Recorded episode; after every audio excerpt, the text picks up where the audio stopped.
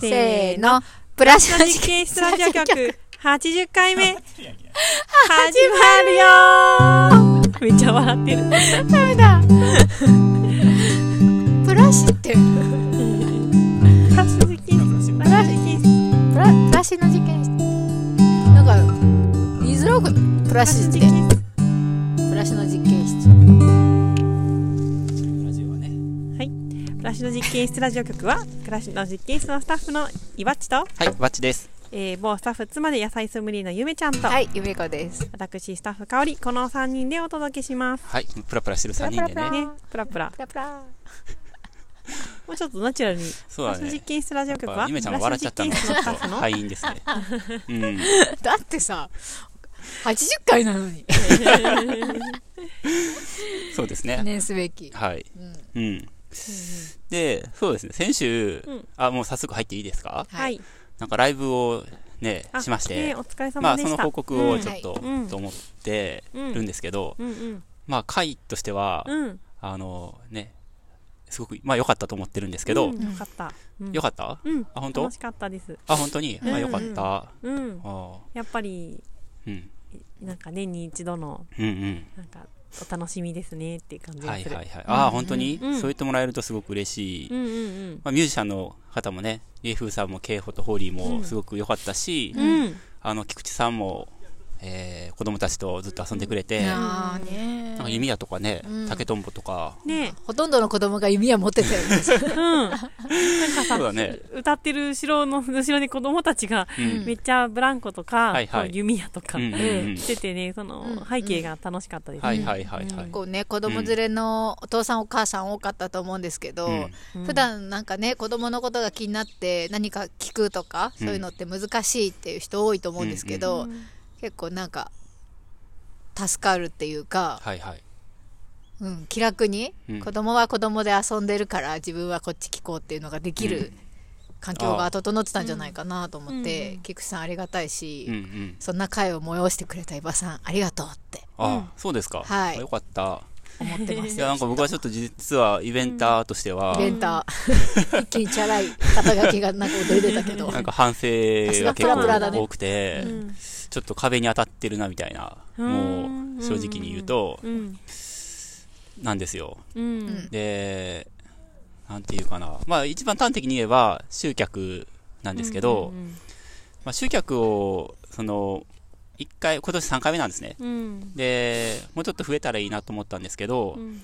2回目来てくれた人とかにも、あのメールとかで告知してるんですけど、特にリアクションなくて、うんで、まあ集客ってもちろんその集客の方法と、えっと、コンテンツの問題っていうのがあるじゃないですか。うんで、コンテンツっていうのは、まあ、焼き芋作って、えっと、ミュージシャンの人が歌ってくれるっていうのがメインコンテンツで、うん。で、ミュージシャンのところはもう疑いようが何もないと思ってるんですね。うん。なんか、そそれはもちろんこっちが呼んでるので、うんこっちの主催の責任としては、ミュージシャンには何の一切の責任もなくて、うんやっぱ主催者としての、その、むしろ集客が少なくて、うん申し訳ないなっていう気持ちがあるんですけど、うんうんで来てくれて、まあ、集客集客って言って、来てくれてる人は、ね、来てくれて本当にありがとうっていう気持ちで、あの、良かったと思ってるんですけど、うんもうちょっとやっぱ、その、集められなければならなかったなって思ってるんですよ。う。うんんで、で、その告知の方については、基本的には僕はあの、空中戦っていうか、うん。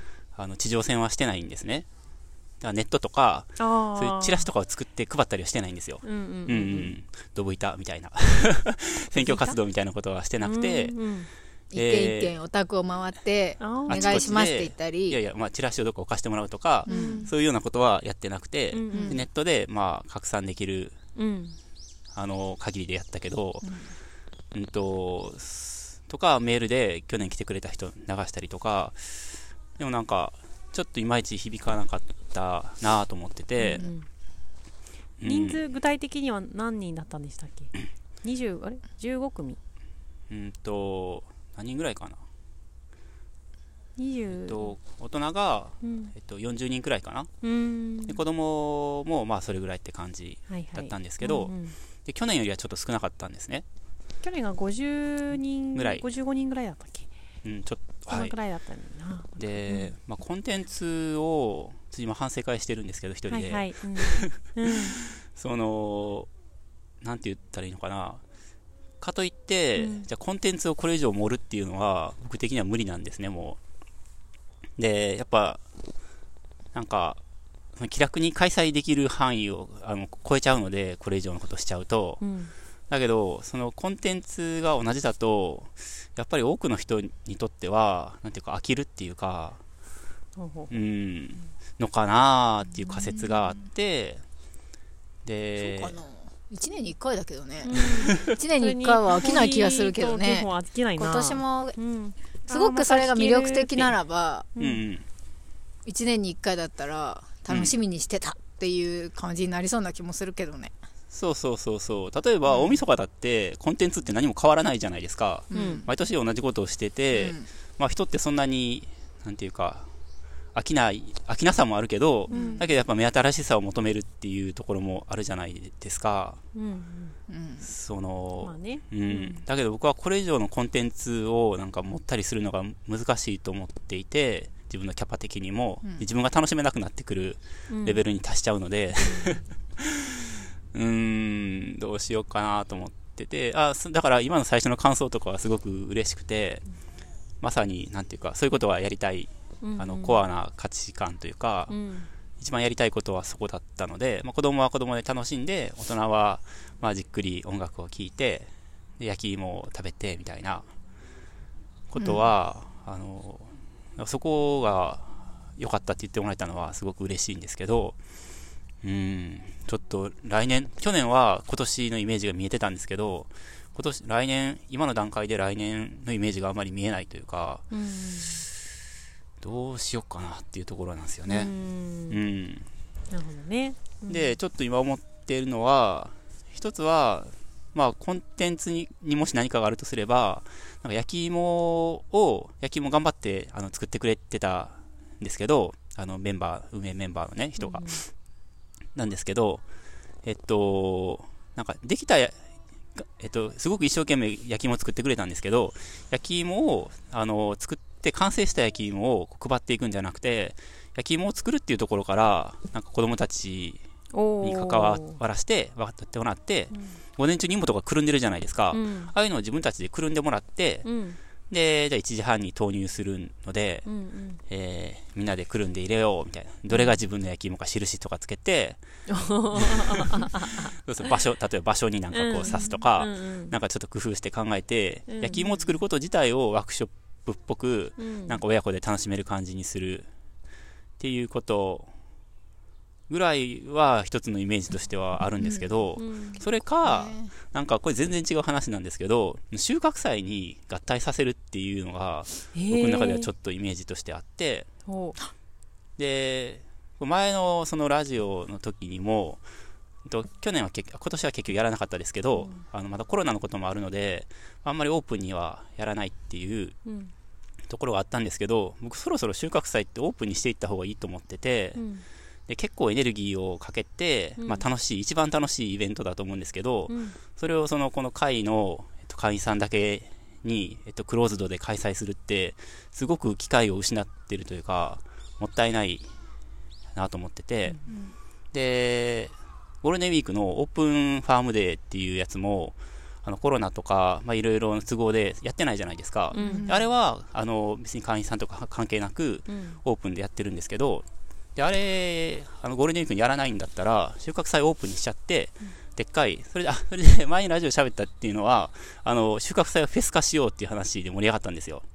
その時かおりちゃんいなかったんですけど、うん。喋った記憶がえっとねかなり初期の15回目ぐらいかな。レジンさんとうん暮らしの実験室にしゃべついて喋ってた時に最後に収穫祭をフェス化して、うん。なんかムーブメントにしようみたいな。うん。でそういう動きがないと人って、あの人はイエジンさんは人はやっぱ動きがあるところに、うん。そのムーブメントが生まれるってジンさんも言っててこの間、うん。この間も喋ったんですけどちょっと、だから収穫祭にいろいろ盛り込んでいって、うんその中の、えっと、2コンテンツにしちゃう。で焼き芋を作るっていうのと、うん。えーライブをするっていうのも、えー収穫祭のコンテンツの中に盛り込んじゃってそして収穫祭は別にその会員とか非会員とか関係なく値段にはね差をつけたらいいと思ってるんですけどっっていう合体プランっていうのも考えてて、私も合体プランですごいいいこと思いついたよ。え、そうなの？おうん。いやね、さっきその焼き芋をね、うんまあ結構お膳立てしてあげてる状態じゃないですか。焼き芋作るってことに関してはね。はい。うんうんなんか焼き芋って結構、えっ、と、自主的なね、うんイメージがあると思うんですけど、うんうん普通焼き芋って言ったら、うんでも本当に焼き芋を提供してるみたいなうんうんうん。感じで、それは確かに私もちょっと気になってはいたんですよ。うんああ、そう。うん。んまあ、すごい準備大変だし、うん。ボランティアのみんなでね、うん。包んだり洗ったりっていうのすごいねたくさんの量をやったりとかで実際にね芋を焼いてくれてる人ももうずっとつきっきりね。で、うん。なんか楽しめてるかなってそこも気になったし、あのもちろんね楽しんでやってくれてると思うんですけど、うん。だからちょっとそこは気になってたのと、うん。でさっきその収穫祭でえっ、とと合わせちゃえばいいっていうので今すごいプラン思いついたんですけど、収穫祭の時にうん焼肉やったじゃないですか、この間収穫祭の焼き芋が、あ、焼肉が一番最高だったって話になったじゃないはいだからうん。焚き火で焼肉音楽祭にしちゃえばいいんですよ。フューチャリング収穫祭で。芋より肉じゃねすごいって。なしかもさ、焼き芋はさ、結構大変だよ、新聞紙くるむとか。肉は焼くだけ。そうですよね。単価上げないと。まあ、それはちょっと半分冗談ですけど、はいはいなんか焼き芋にこだわらなくても、うん焚き火で、まあなんかマシュマロを持ってきて焼いてる人とかもいたじゃないですあいましたね。か。はいはい。だから結構、何でもありでもいいんかなって思ったんですよ。はいはい焼き芋は実は意外とお手間がかかるっていうのもあるから、焚き火で何でも音楽そう、なん。か、そう、木の枝にね、なんかをね、こう、うんぶっ刺して焼けばいいんですよ。はいはいはい。うん。その昔、イベントでやった伝説の、うん。あの、あれね。あれ？あれ焼くやつね。過去の思い出を焼くやつですね。あ、過去の思い出も焼いていいですよ。過去の苦い思い出を焼くやつ。何それ？それで焼き芋を作るっていう企画があったんですよ。センチメンタル焼き芋ね。そうそうそう。センチメンタル焼き芋。へえ。そう。うん過去の焼きたい思い出を馬さんの持ってきて昔の思い出の写真とかを焼いたんですよね。はい、そうです、そうです。うん。消したい、消しされたいね、過去の。あはい。あ、それもね、今となっては自分の人生のね、うん。手に召されて物。としては必要ないじゃないですか。ね。はい。うんまあ、それがね、物が燃えても、結局は思い出としてはね、うん。心に生きてますからね。いろんなものを燃やしながら、はいおお肉を焼くってことですね。そう、お肉、お肉もいいんじゃないかな。お肉じゃなくてもいいのか。うん。でもお肉もいいんじゃないはいやっぱお肉ってすごかったじゃん、あのはいはいはい。集客力。うんうん。だから確かにもしかして、うん。焼き芋よりもお肉の方がう。ん。で、農場の豚肉だったらさ別に芋とは変わらないじゃない。提供するっていう意味ではそうそうそう同じものいい。ですね。うん。この間、柿岡城祭り行ったじゃないですかうん。うんあれも結構いろいろ参考になるところがあって、うんほうほう。うんおーなんかいろんなところでいろんな時間帯に、うんあメイン会場はあるけど、うんいろんなところでいろんな催しが行われているみたいな、うんちょっとしたうんうんプチゲームとかも含めて、うん。柿岡商店街のうん、端から端ぐらいまうんで、歩行者天国になっててね、ね歩。行者天国になっうんて、うん。何やったっけ？納豆早食い選手権とかやってたよね。ね、うん。メイン会場ではね、ね。あとは子供のダンスとダンか、ス発表会みたいなとか。とか、も模擬上等式とかやったよね。うん。うん。あ、餅巻きとかね。阿波踊りとかもやってたし、阿波踊りそね。の商店街が長いのでうん、やってましたね。ね。、でねネバールいろんな君が。箇所で。ね、ネバール君が来たりとか。タンプラリーもあったね。うんうんうん確かに。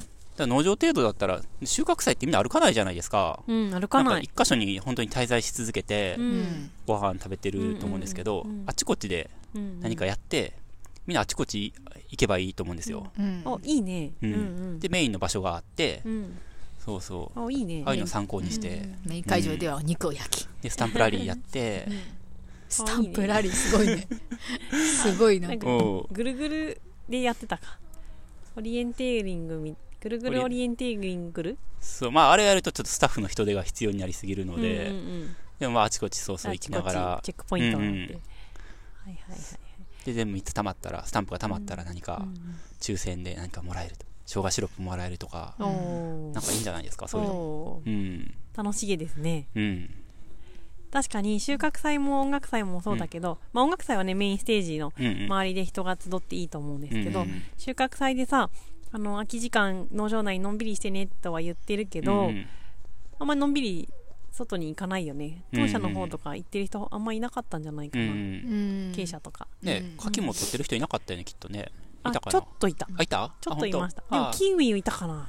はいはいはい。って感じ。ううん。んうん。うんうんやっぱ時間決めてね。そう、そこでこれから何かやりますよって言わないと、うん。人は多分ね、動かない。そうかもね。かな初めてと思ったんですけど。ねそんなに知らない場所だったらそうかもね。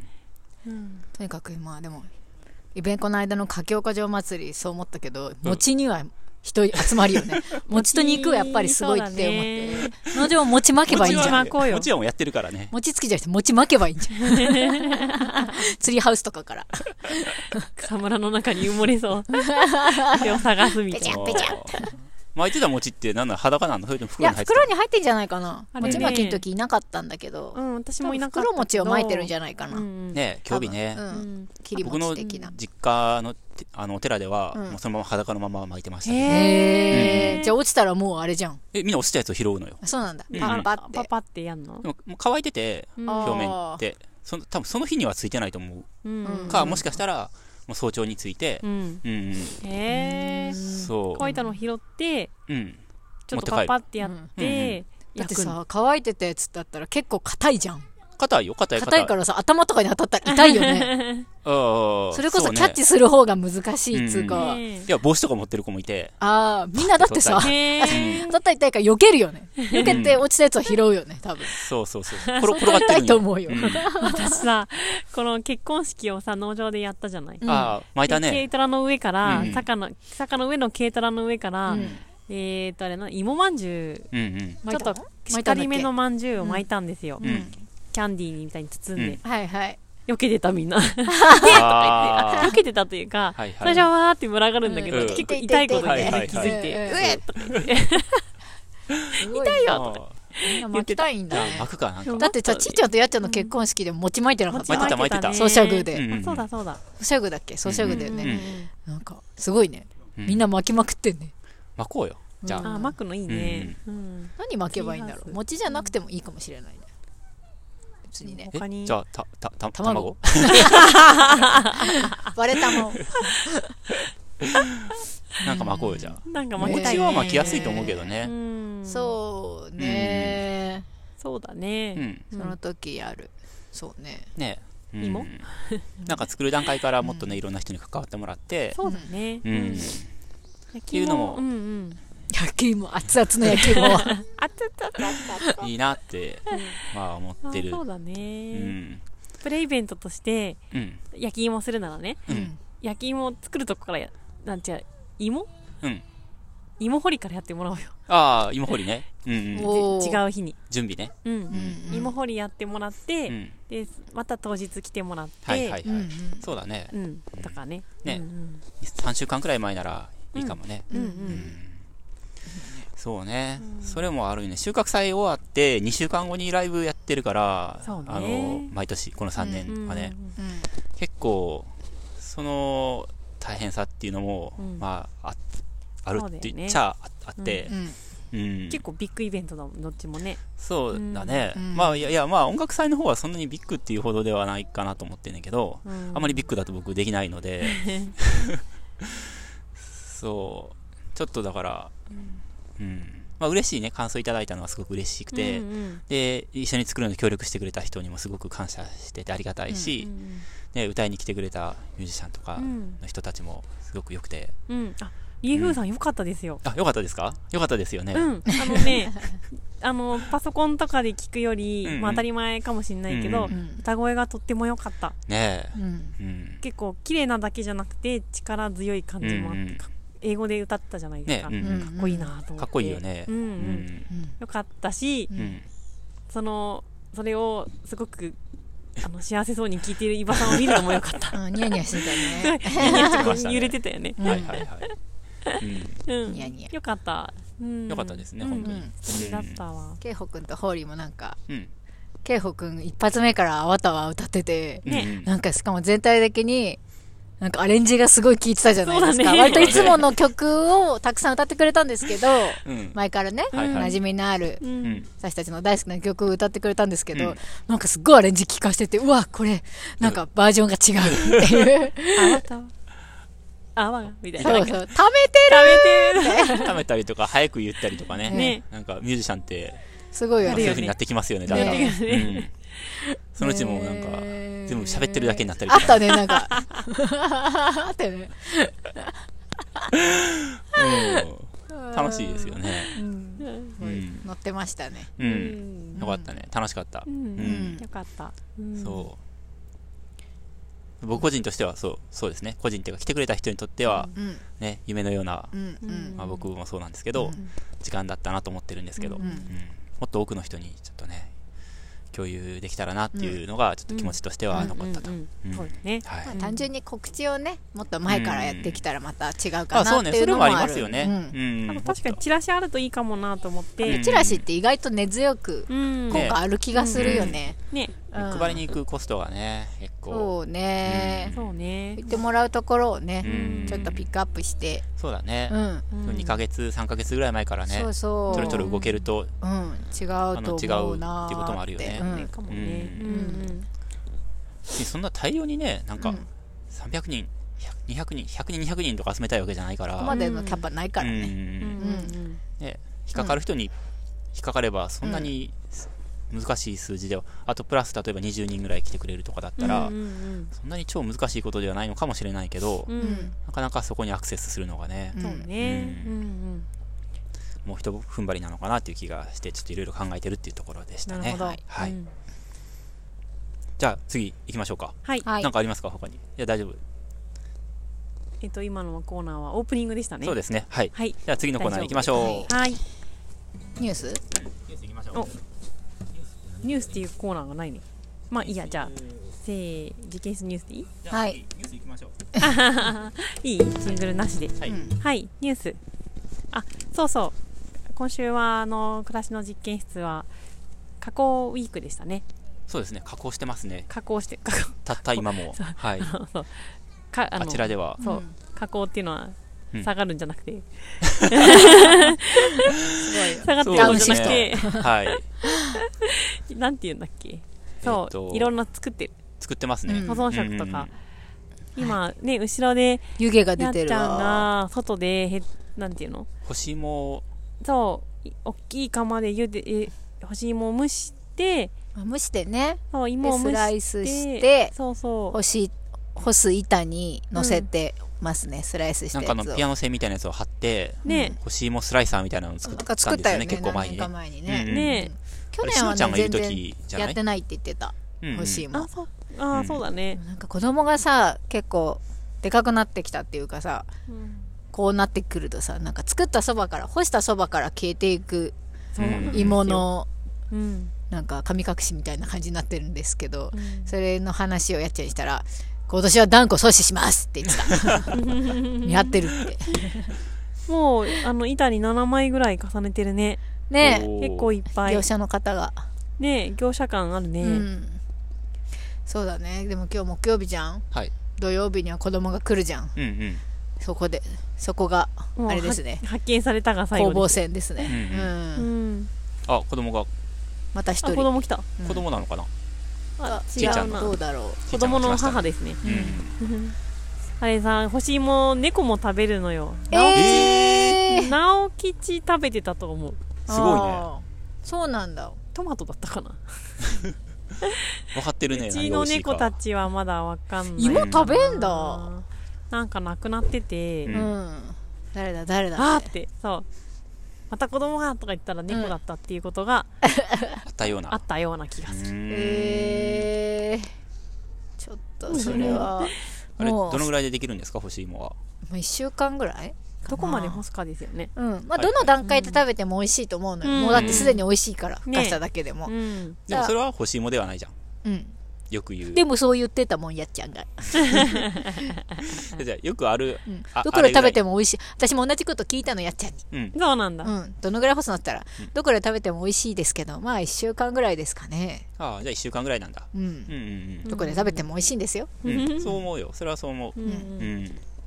で干すといえば伊庭さんがねうん。大量にあ干し柿ね。干し柿作ってましたね、はい。作りましたよ。うん。干し柿交渉してたねうん。でも賞味なんだろうか60個ぐらいかな。拓郎君と2人でうんうん、うん、柿をムキムキしてうん。で湯煎っていうかさっと熱湯にくぐらせてうん。殺菌してうん。で干しったと。ううんうんうん。だかおりちゃんがね、うんコツを教えてくれて、ああはい家でもね、実はその前にやったんですよ。あそうなんだ。2週間前とかかうな。ん。うん。うん。で、1週間ぐらいして、1回なんか揉んだらいいって、ネットに載っててう、んで、2週間から3週間ぐらいで出来上がるのかな？うんうんでもちょっとうっかりカビが生えてきちゃって、うちのやつ、あそうなんだ。そう、今頃に。うーん。で、まあ、それうちのやつはうちのやつでそれでいいんですけど、うん。そしたらかおりちゃん、まあ、かおりちゃん目の前にいますけど、うん。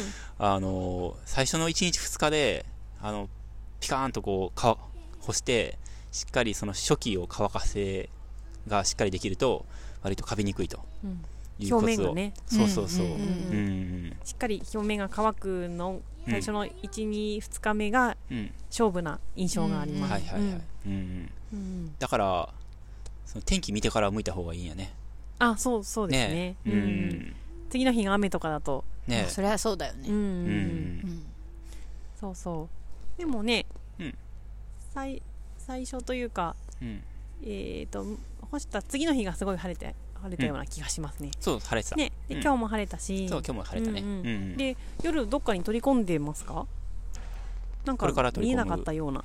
これから取り組みます。はいはい。いうんうん。や昨日なかったなと思って。昨日は雨だったので、うん。ずっと別のところに置いてたんですよ。室内にうんうん。うんうんうん。そう、ねなんかあれがちょうど母屋の土間の外の窓のとこに干してるじゃないですか普段ね。ね景色がフォトジェニック風で。す景が映えるなって思う、ね。うん。そう。フェイスブックでよたちょいちょい見るやつですね。そうそうそうそう。この頃の季節に。ハッシュタグ丁寧な暮らしね。それですそれ。そう。うん。光がちょっと透けて綺麗なんでね。うん。ね。うん、楽しみですね、うん。あれもコラに瞬殺でね。すごい消える系なので、うん。でもせっかくだからじっくり食べたいね、でもなんか昔のおやつっていうか、うん。まあ今今だったら高級おやつの部類じゃないですか、うん。まあそれこそ丁寧な暮らしの、うんだけど昔ってなんかああいうものしかなかったっていうか、うん。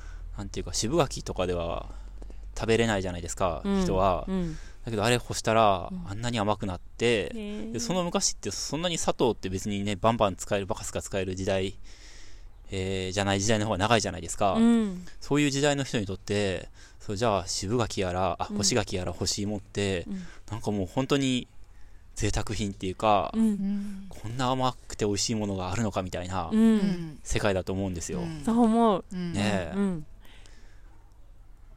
きっともう。今例えばちょっと奮発してケーキ買うみたいなレベルの嬉しさだと思う、うん。もっとかな、うん。うん。うん。ほら甘酒とかもね、うん。めちゃめちゃ甘くなります。あそうだね。ね。甘酒とかもうねん。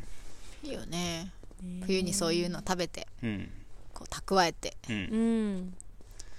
まあ、じねゃあその朝日新聞のちょいちょい出てくる、ポッドキャストでうん。なんか小豆の話をしてて。へえで小豆ってすごい作るのが、うん。えっと生産量少ないんですねでも和菓子であんこを作るじゃないですか、うん。うんだから和菓子屋さんはその小豆をすごくこう干してるんだけども、うん。えー作る方が大変なので、うん。なんていうか量が全然追いつかないみたいな。へえうん。そうだったんだ。そう。やっぱこだわってる和菓子屋さんっていうのは本当にあんこの炊き方からうん。何から何まですごいめちゃくちゃあるみたいで,、うんうんで作ってくれたらもう全量買い取りたいみたいな。うんへえけど、国産の小豆ってかなり量が少ないし、うん。やっぱり同じ面積で大豆と小豆を作ろうと思ったらあ大豆の方が簡単じゃないですか。ううん。んで小豆ってなんかなる時期もばらつくし、うん。それを一個一個なんか手でできたなってるやつからもいでいくみたいな手摘丁み。寧にするにはそうですね。とか一斉に機械で刈り取ったら、うん。その小豆の熟し具合が全然違ってて、うん。でだから色で選別する機械とか、うん。みたいなのもあるのかな？そんな話したかな？だけど、うん。そういうのもあんまり量がたくさんなかったらうん。ただ高価なだけじゃないですか、うんうん。だから小豆って育てるのすごい大変みたいで、うんまあ、それこそ丁寧な暮らしの代表格だなと思ったんですけど、でうん。小豆も農場やってて大変ですよ。かおりちゃんがやってますよ大ね変。ううん。ん。そう。やったやった。今やまさしくやってて、うん。まあ育てるのはまあそんなにまあ大豆と同じぐらいの手間かなって思って育ててたんですけど、もうちょっといいやりようがあるのかもしれないけどね、うんそうなんだね。なんかそんな大変なんだね小豆って。選別も大変なんですよ。大豆とは違うんだね。だと。うん。そうそうそう大豆は丸いからコロコロ転がるなんかそういう選別機械があるんですよ、うん。で小豆って丸くないからうん。なんか転がらなくてうん。あ転転げながら、うん。えっと、割れてるやつは転がらずにあのアメリカウルトラクイズみたいに、うんうん。わーって落とされていく機械があるんですよ。あ うんうん。大豆は丸いのは転がってよく転がっ丸くないのはね。やつ転がらなくて。はいいところに助かる機械があるんですよ、そうそう。うん。すごい面白いんですけど。面白いよね。ね。確かに、うん。わーって。なんか俺ああいうのよこち亀でよく見たね。シーンなんですけど、う。んで小豆はなんか扁平っていうか、ちょっとね細細長いのでコロコロ回らないのでねゴキブリの卵に似てるよね。そうそうそうそう、似てる。色もちょっと似てる。コサコサ。うん、なんかゴキブそういういろんなリの卵を難しさがあっ知って。るクジラさんは少てないと思いますけで品種改良はあんまりされてないみたいでだから。あそうなんだ。ううん。確かに丸い小豆あったら革命的かもしれないね本当に選別大変でうん。そう形が大変なゆえんなのね。大変大変、そうそうそうそうそう取るのも大豆はある程度熟しても弾けないんだけど、うん。印象としてはね。うん。小豆は熟すと弾けちゃっはいはい。て、だだから全部熟すまで畑に置いとくっていうことがなんかしづらいんだよねああはいはい、そう。バンバンバンってうんうん。なんかもったいないじゃん。一つのこの鞘の中に小豆が粒が何個も入ってる、うん、よね。56個かな？5 6個か。入ってると思う、うん。うん。この56個が揃わないの。それとも56個は揃うけど、うん、別の鞘は揃ってないっていう感じなの？そうそうそう。56個は揃うけど、はいはいはい。後からなった鞘が、あはいはいはい、いっぺんに同じタイミングで鞘ができるわけじゃなくて、うん。さやごとに収穫するってこと？えー、と理想的にはそうで、熟した？たやつから取っていく、うん。でも私そんなことをやってられないのでそんなことやってられないよね。うんそう。もうある程度いったところでうん全部取ってきて、うん。はいちょっと追加で干して、うん。だけどやっぱ揃わなかった。揃わずにちょっと薄い赤とかはいはいはい。そういうのも入ってうんて、うんでさらにそう選別大変ですね。ねえ、うんそうだよね、うん。虫食いとかもまあ、あるしあるし割れちょっとね。割れもあるうし、ん。で水で浮かせてうん。取るとかもやってみたんだけど、それでも全然取り除けないの割合も結構あって、うんどうしたもんかなって思ってる、だから小う豆もん。ね高級品でそう。ね。農場でぜひねみんなあんこ炊きにくれ来てくれたらうん。そうですね。楽しいですけど。選別しに来てくれたら。うん。選別して炊く、ねえ。そうだよね。うん。でもなんかいい画期的な方法ないかなってずっと今考えてる、はい、うん。そのあんこは、うん。まあ、砂糖入れてね高級品じゃないですか、うんうんううんんあれですら相当高級品っていうかうん。あんこのね。あんこね、ううん。んあんこの炊き方もやっぱ人によって全然美味しさが違うみたいですね、うん。うん。うん。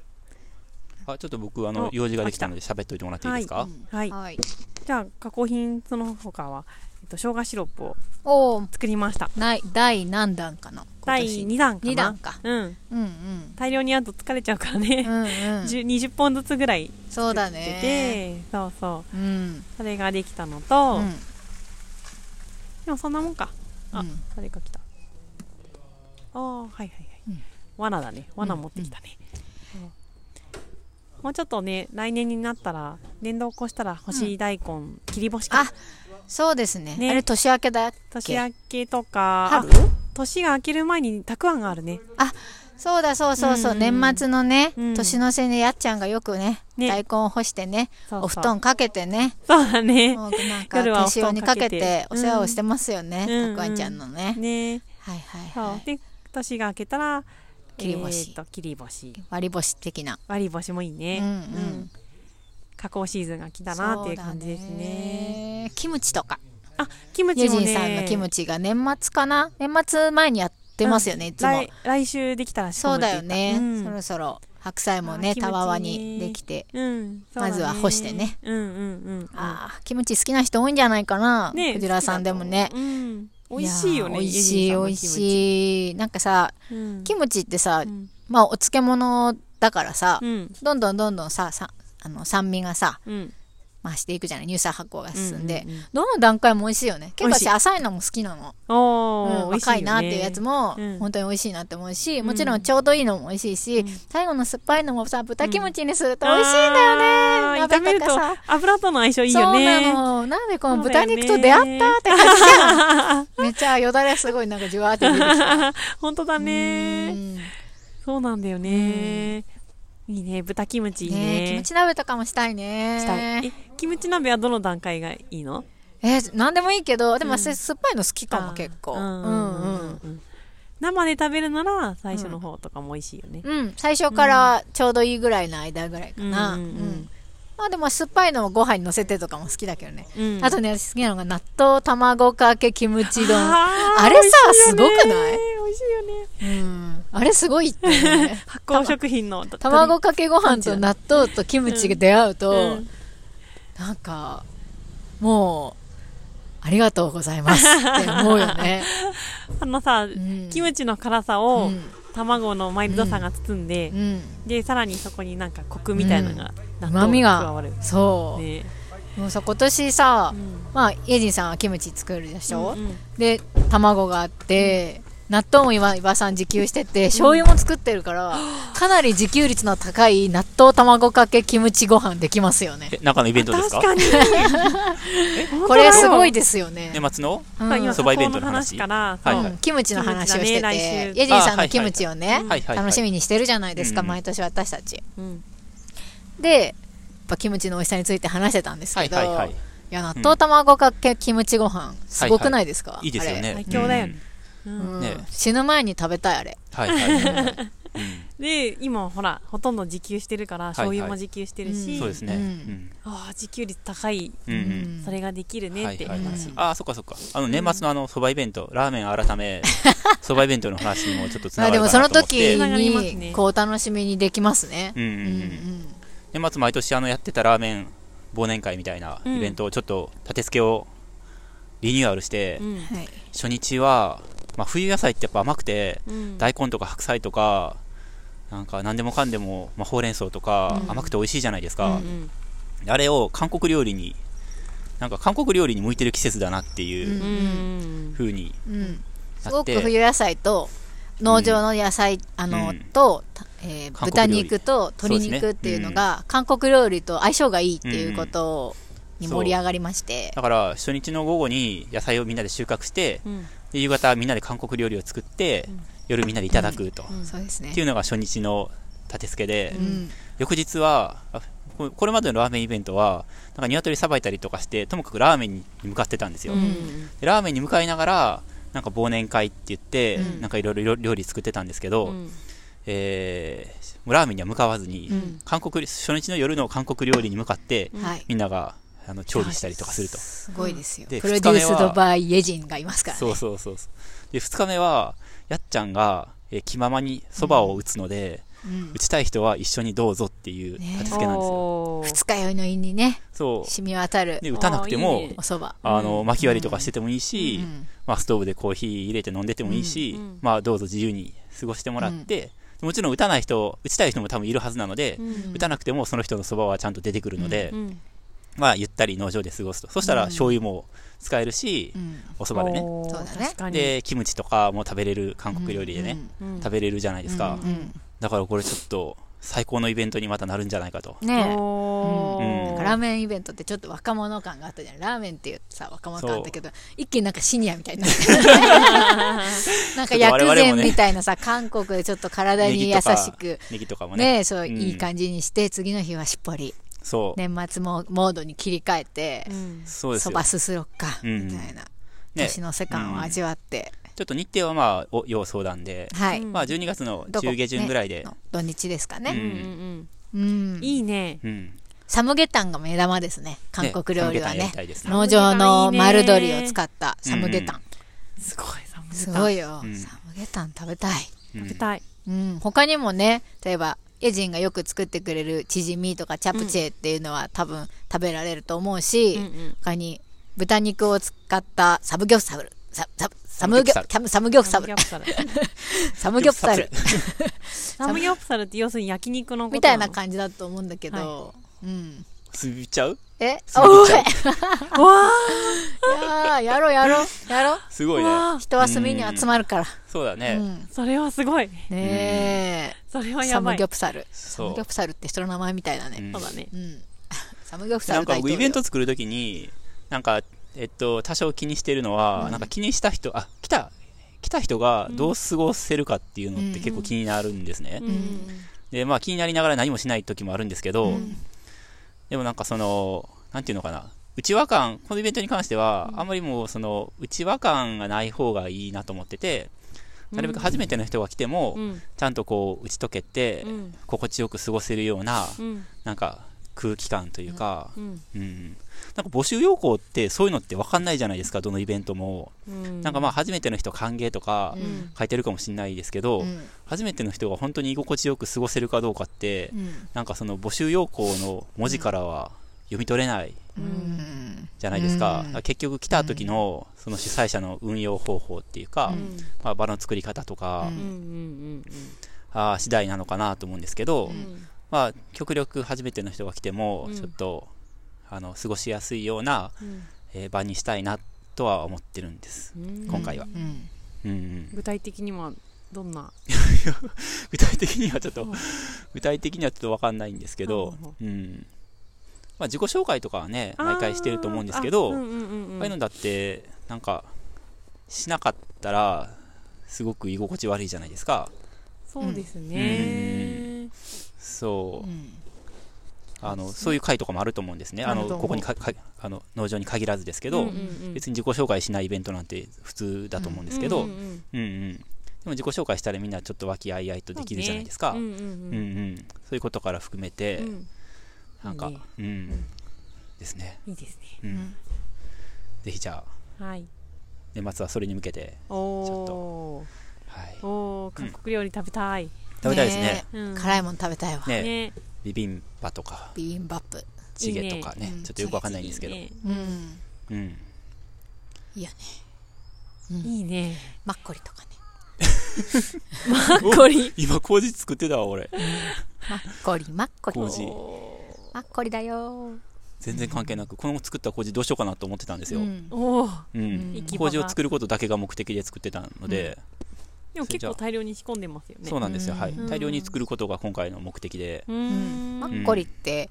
もち米で作るんですね、ううんん。白濁してますよね。ね。とろっシュワッとしてるシュワかやつだよねうん。炭微炭酸な感じですよね確かね。いろいろあるんじゃないかな、ううん。甘酒のシュワシュワ。まあどぶろくのイメージにちょっと近いかな。はい。うんのもち米ってことですよね。そうですよね。はいはい、うんまあ、僕が作るのはほら一切アルコールは入ってまそうでせんから。すよね。大丈夫です。合法です。そうです。はい。合法です。合法一途で、はい。じゃあ最後行きましょうか、はい。はい。はいえっと今週は雑感がなくて。あと週報ですね。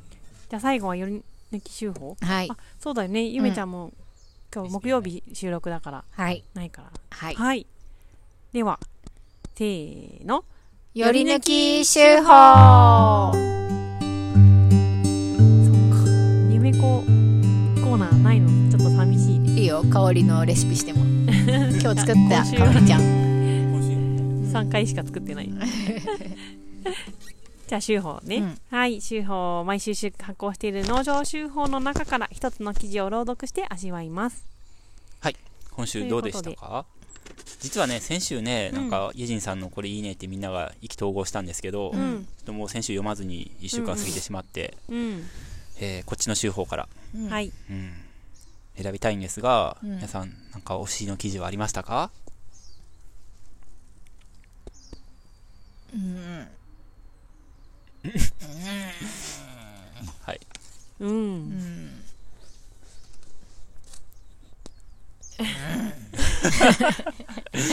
おおみんながうなっている。あ伊庭さんのねこれまあ結構私ああ。そうねみたいな感はいじであったよ。はいはいはいでもねなんとね、あ僕のやつはなんかすき焼きについて書いたんですけど、はい。なんと1年前にうん。ラジオですき焼きについて喋ってたんですよ。へえゆめちゃんがうん。なんかすき焼き食堂でレシピで作っあて、作ってた？え、うんうん。私？あの、ウルグアイの牛肉をいただいて、それですき焼き作ったら、うん。なんか僕とエジンさんがなんかあ、もあ、やっちゃんも砂糖がちょっと足らないねとか言って、はいはいはい。みんなが好き勝手にこう、割り下の話とかして、はいはいで僕とエジンさんは割り下とか作ら関西なので、うん、作らなくて、よね。そのままダイレクトに、みたいな話とかで盛り上がってたんですよ。でそれを僕知らなくて、すっかり忘れてて、で、この修法書いた後で、ちょうど1えっと、年前ぐらい。去年のやつ、うんあのラジオ聞いたら、うんすき焼きの話してて、へびっくりしたっていう。あそれはそういう季節この記事の内容ではないんですけど、うん別にはいすき焼きの季節ってわけじゃないと思う。でも白菜とかネギとかがあるから、ねそうですね。まあ向いてるのかはいっていう。まあ、なるほどこのやつはね。すき焼きを作ったっていうやつだったんですけど、うんはい。まあ拓郎くんは北の国からについて、書いてます。はい、書いてて、なんか見てるらしいですね。うん。フジテレビの北の国からうん北オンライン。の国からの話しますか ちなみに僕たち見た人いないんそうなんですよですねか。こんなにうん国民的ドラマなのはいに、うん誰もちゃんと見たことがない。うん。うん僕はこのエイジンさんの記事はいいと思いましたけどね。うんうん。メガソーラーの、あ、メガソーラーじゃないか、ソーラーパネルのう、ん。うんうん、まあちょっと社会問題系ですけどね、うんエイジンさんならではの。まあ気楽に北の国からしますか。あ、じゃあそうしましょう。はいはい、はい。はい。研修生日記。あ、じゃあさ、もう質問いらないんだね、ここは。はい。最近父親がフジテレビの動画配信にのアプリに契約してくれたので北の国からを見返していますなんとなく北の国からの暮らしに憧れを感じますが実際は僕には向いてないなぁと思っています今の時代に生きているからそういう暮らしに憧れを感じることもあるかもしれません。見ていて僕には理解できないことがたくさんありますがこんなことは今経験できないと思うのでそこが面白いです。家に帰った時に姉が北の国から黒板五郎の言葉という本を持っていたので黒板じゃないのかな？借りてきました。この本は北の国からのセリフが書いてあるだけなのですが印象的なセリフを抜粋してあるので考えさせられます。北の国からは現代の人が見ても面白いんじゃないかと思っています。僕の家族は正月に北の国からを見る習慣があり父親は脚本家の倉本壮さんの班です。他のドラマも見たりしているのですがどういうことを伝えたいのかが分かりやすくて面白いです。北の国からは長いですが楽しみながら見ようと思います。これなんて読むのかな？黒板？なのかな？黒板って書いて黒板なのかな黒板五郎？うん。かな？あの田中邦衛さんがやられているぱり名字黒板っていうんや。略、ううんん、黒板って書くんですけどはいはいはい。つ。まりこの田中邦衛さんの、はい。うんえー言葉という本、はいはいはい。名言集みたいなやつでもこの拓郎くんの修法から何も読み取れないですね。私も今読みながら思った。北の国からのことが情報が一切わからないと思って。でこれを読んだらね北の国からのことがちょっとでもわかるのかと思ったら、うん。何もわかりませんでした。ね。なんかどうやら、えー彼の拓郎くんのお父さんが北の国からが好きだっていうことと家族で見た見てる、ね。正月に、うんうん。はい。ということは分かったんですけど、はい。その 北の国からの肝心なね。北の国からの内容は一切わからないのでじゃあまあ私たちで考えますか。うん北の国か拓ら。郎くんらしいですね、これね。ねでもほら。この自分も例えば普通さ、うん。この本の中で、うん。こ心打った一文を紹介するとかさ、ね。ドラマ見てあーここがすごく良かったとかじゃないですか。うん。うん。楽しみ。ながら見ようと思いますで終わってますよ。これから見るんですって、いやいや、見た、見た風じゃん。ちょちょっと見た風じゃん。うん、でももう、うん。もう、あまりにメジャーすぎて説明するまでもないと思ったのかも。かこんなに知らない人が3人も集ってやいのやいの言ってるとは思わないよね。ね拓郎くんもそうだね。ね、でも確かにどこに刺さったのかは書いてない。ね。拓郎くんのお父さんは。要するに倉本壮が好きで拓郎くんのお父さんも北海道で、ほら、なんかそういう農業的な北海道しを出身じゃないんだよね確かね、うん。北海道に行って、そういう暮らしをしてるんですよね、今ね。なんか憧れて、多分北の国からに憧れて移住したみたいなことを言っていたようなだから、相当ですよ。影。響人生にすごく影響を受けた、うん。多分ドラマじゃないですそうか、そうじゃないですか。うんうん。それ今でも何も書いてないよ。確かに書いて何ない。も書いてないけどね内容について この手法めちゃくちゃ面白いなう。んうん。うんね黒板、黒板五知ってる純、ホタル。えうん僕は、あの、ポッあの、と TBS ラジオのうん東京ポッド許可局が好きで、うんうんあの、よくあの3人のおじさんたちがうんは北の国から大好きで、ああ、そうなんだ。折に触れて北の国からについて喋ってるんですよ。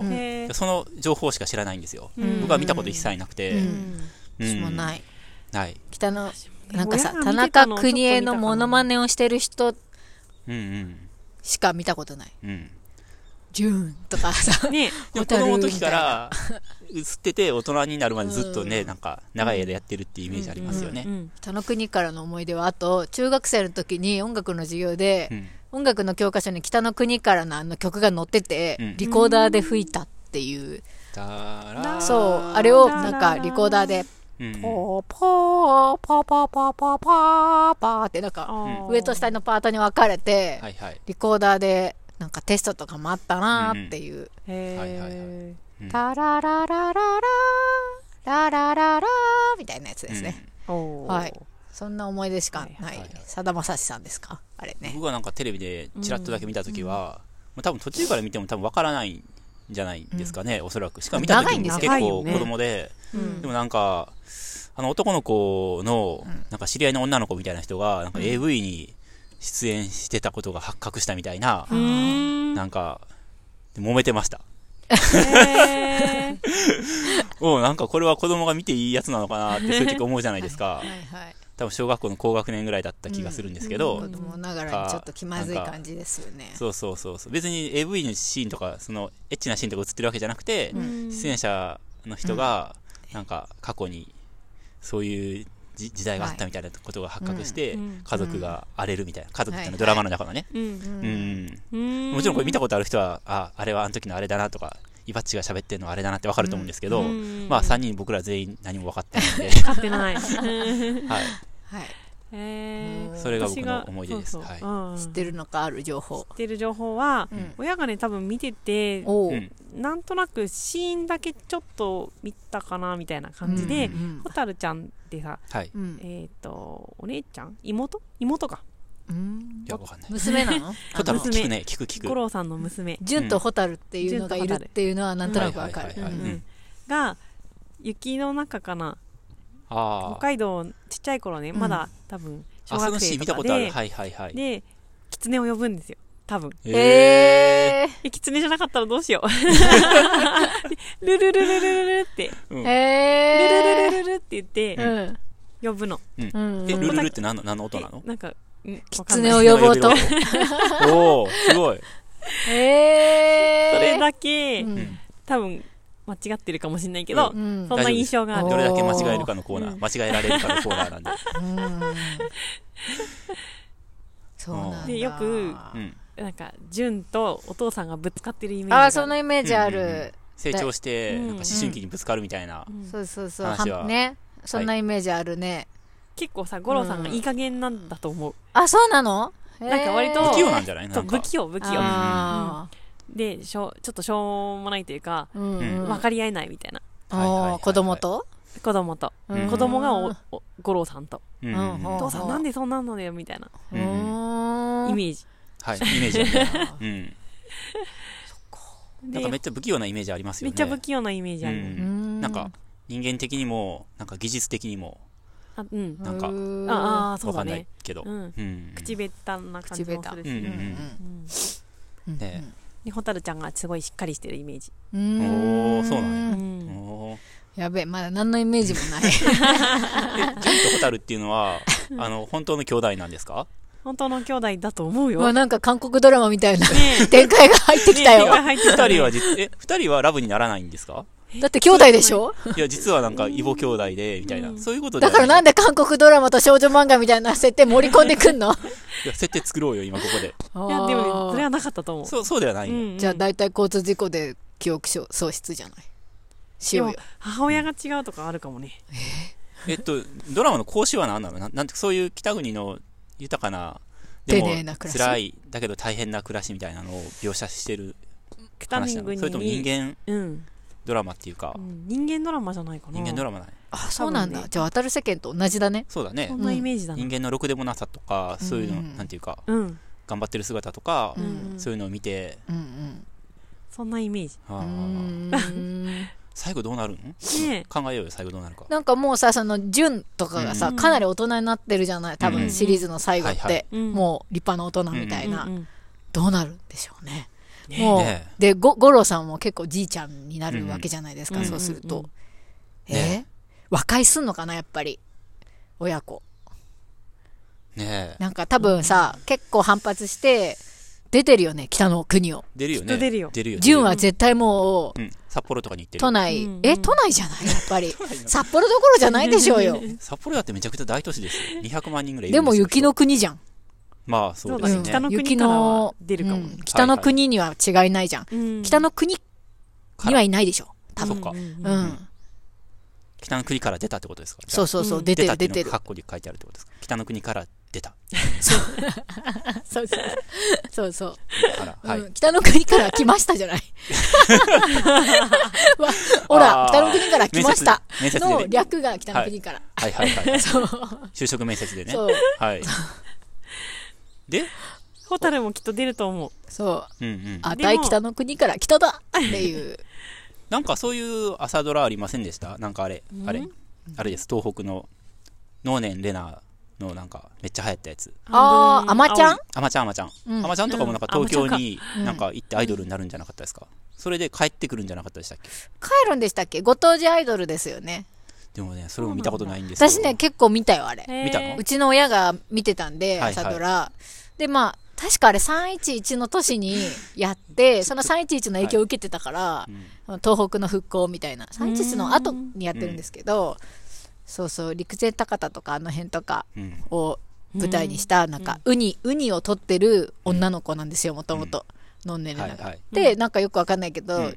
アイドルに憧れて、一年発起してうん、島内に出て、で、上野アメ横学園、女子学園みたいなアイドルグループに入って、地下アイドルみたいな感じなんですけど、うん。そこでのし上がって、アイドルになっていくみたいなあ話だった気がしますけど、うんあ、アマさんにはならないの？どうだったかな？最後はわかんない。どうなったんだろうね。うー。ん。最後やっぱ帰だから北の国からもやっぱ帰帰ってほしいですよ、そうだうん。ね。、北東京に行ったかどうか知らないですけど。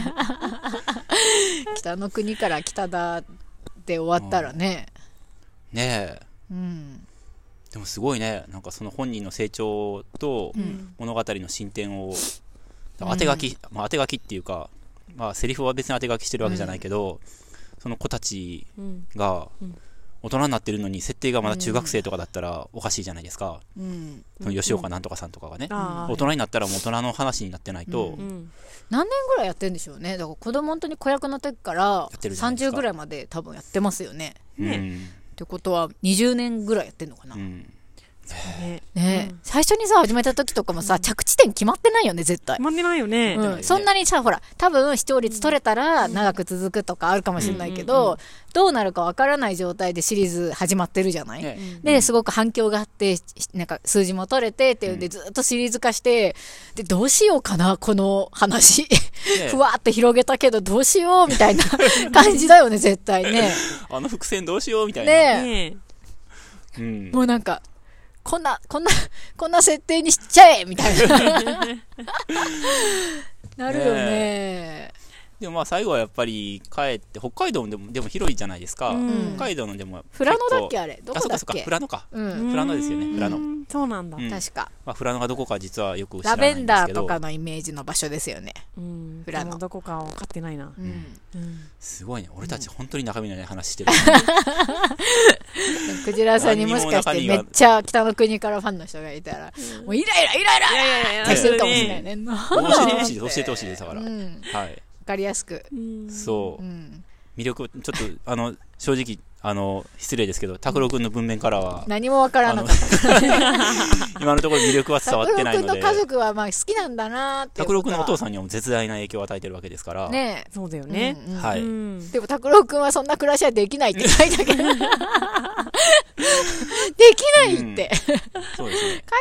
と思って、うん。うんでも和解してほしいですね。うん、一体どんな暮らしなんだろうっていうのは気になりましたけどね。ん。そうだね。うん。うんうんうん。まあと拓郎君のお父さんが、それとも五あ郎が？このいや五郎さんが？北の国からのような暮らしはできないみたいなことが書いてあったから、うん。それは具体的には例えばうん。スマホがないような、インターネットとかがないような暮らしのことを指しているのか、うんまあ、巻き割りとかをするような暮らしをさせているのか、え農場じゃん。ね。あ農場巻き割りしてますけどね。でもまあ、なんとなく北の国からの暮らしに憧れを感じますが、実際には僕には向いてないなと思っています。今の時代に生きているから、そういう暮らしに憧れを感じることもあるかもしれません。そういうとかは文章に多いから、ねそういうのがどういうのどういうの？かよくわかんない うんそうだいやね。いいよこの文章国からすごく好きですねね。そうだね。すごいなんかうん僕たちもちょっと一年こ発起して、こまで内容をさ、なんかうん、分からせないように文章を書くのも逆に難しいよね。ネタバレじゃないもんね、これね。ねよくねね。、なんか感想とかでネタバレしないように。言うとかさ、これ感想としてはすごい100点ですね。ネタバレなしの。ネタバレなしの感想としてはね。ううんん。見ましょうよ、ぜひ。僕らもじゃあそのアカウントちょっとアカウント？借りて、あ、契約してるからね、アプリね。動画配信アプリ、ねそういうこと。しちゃダメですね。はいあ レンタルしてきて、はい。図書館とかにあんじゃないかな、ねありそうだよ DVD ねきっと、うん北の国からの。もしあの北の国から大体ほぼ視聴して、うん。ここれがいいんだよっていうんう感想をお持ちの方が、藤原さんいらっしゃったらぜひちょっとお伺いしたいです。そうですうんうね。んファンはいるだろうね。めちゃめちゃ長い。いだろうからね、うん。大変だね、これ見るのね、きっとね。うん。私これでも最初楽しくなったら、うん最初ハマればいけるんじゃない？私、おしん見れなかったんだ。おしんも長いんだっけ？おしんめちゃくちゃ長いと思うんだけど、うん。もう全然、あの、さ本当に最初のずっと子供じゃい。ないんですよね。うんあの、変わっていくんですよね、結構大きくなって。はいはい。そうそん。でもその辺までいかなかったんですようね。んはい。まあそれはおしんはまあいいとして、じゃあ、北の国から、はい。はい、ぜひ、ですね見る今見る気ある？今、今の時あん点で。まないから。長なんかそう、本当に。れこそれこそさ、みんなで見ないと。そうだねそれぞれで見て感想言おうとか絶対多分ダメだから、うんちょっと時間を決めて1時間とか取って、あ、そうだ3ね。人で見ましょうよ。うんうんうん。それ大変じゃない？それ、でもや、絶対そうしないと見ないって。見ないよね。3人でやいね、縫いながら見るのが楽しいんじゃない、どうやって見るの？それズームで見るとかそういうこと？それとも、どっかで1時間取りましょうよ。それラジオ農場とかに泊まって夜見る。ー農場泊まるんだったらいいですね。あはいはいはい。ちゃんも起きててもらって、ねうん私たちも泊まって、はいはいうん、ちょっと北の国から鑑賞会を、そうですね。うんはい、はい。その音声を取って、え？6時間スペシャルできるね。ね。その時に。で、う。うんん、意外とでも、八里とか移住した人でうん、北の国からとか好きな人、結構いるかもしれないですよ。あ、そうだね。うんうんうん。全くそれと同じ暮らしはね、別にもちろんうん、できなくてうも、ん。うん。ああいう、そういう世界観がいいなと思ってる人い,、うん。いるんじゃないですかね。ね、ううん。ん。ねなんか、フラノとかいう名前とか、フラノっていうお蕎麦屋さんなかったっけ？なんかカフェみたいなのありましたよね。あったよね。うん。うん。そう、フラノってなんかみんな好きなイメージあると思うんですけど、うん。うん。それ北の国からから来てると思うんですよ。確かに。うん。あ、そうかもね。ね。うん。うん。北海道に対するなんか漠然とした憧れ魅力って結構ありますよね。うん美味し,、ね美味しいものが多いみたいねうんすっごいいいとこのイメージ。な、ありますよね。じゃあそんなとこではい。はいい。いですかね、今日は。うん。ありがとうございました。全然わかんなかったな、北の国からについて。いや、すごいね楽しかったわ。うん じゃあ締めましょう。はい。はい。えー、クジラチャンネルではお便りをいつでも大募集しております。クジラチャンネルのポッドキャスト、スポティファイの概要欄からリンクがありますので、どしどしお便りお待ちしております。はいどんなお便り待ってる？なんでも？うん北北の国から。あ、北の国から は、い。なんで見てねえんだよっていうお怒りのお便りとかもね。はい。はい。ぜひ待ってますので。そうだねはい。それではまた来週も聞いてください。はいせーの。